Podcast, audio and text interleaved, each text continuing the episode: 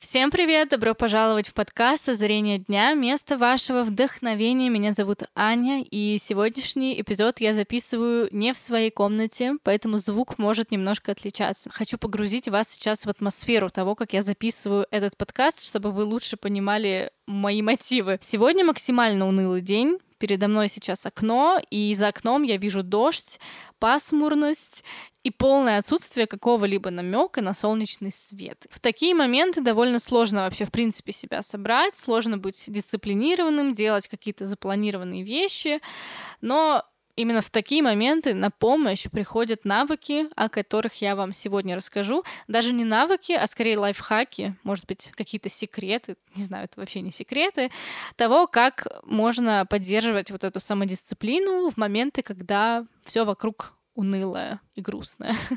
так что, если вам эта тема близка и актуальна, то оставайтесь на этой волне, и мы начинаем.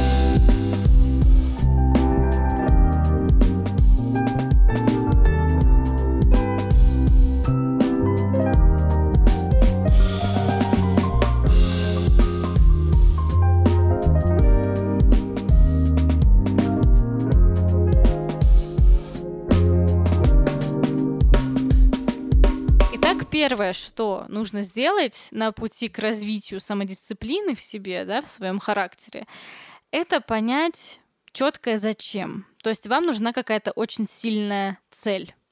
Вот вы занимаетесь каким-то делом, например, вы занимаетесь музыкой, и вам нужна четкая и сильная цель, к которой вы стремитесь, потому что без какого-то значимого ориентира вам будет довольно сложно вообще заставить себя что-то делать. Поэтому прям сядьте и прям подумайте, выпишите, что вы хотите, какая ваша идеальная картина жизни.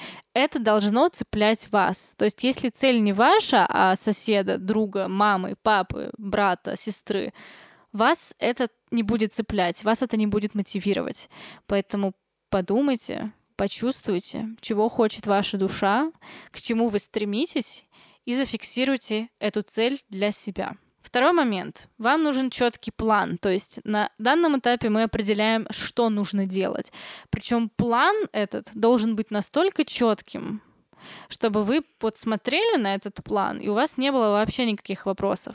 Поэтому я всегда рекомендую, если вы пишете туду-лист на день, писать максимально подробно и разбивать какие-то большие задачи на маленькие задачи, маленькие подзадачи. То есть если вам нужно написать эссе по биологии, условно, то вы прописываете каждый этап, что вам нужно сделать. Открыть Википедию, например, первое. Википедия не очень хороший сайт, поэтому как бы это просто условно. Найти информацию про строение там, тела человека, например. Прям очень подробно расписывать вот такие большие задачи.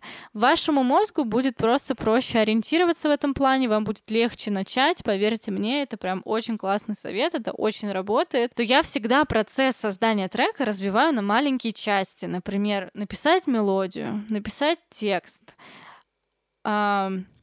прописать барабанную партию, прописать басовую партию и так далее. То есть прям пошагово. Третий момент, это относится как раз к созданию плана, это time-blocking. Это мой любимейший метод планирования. Time-blocking — это фиксация временных рамок. Например, вы решаете, что вы ходите на тренировки каждый вторник и четверг. И вот чтобы вы реально это действие дисциплинированно и регулярно совершали, вам нужно определить временные рамки. То есть как визит к врачу, как бронь какая-то, да, бронь студии для фотосессии, зафиксировать для себя, что я буду ходить вторник-четверг с 10 до 12 точка. То есть вы уже понимаете, что вот эти два часа вы будете проводить в зале. И получается, что вот в этот временной отрезок с 10 до 12 по вторникам и с 10 до 12 по четвергам вы не делаете ничего другого.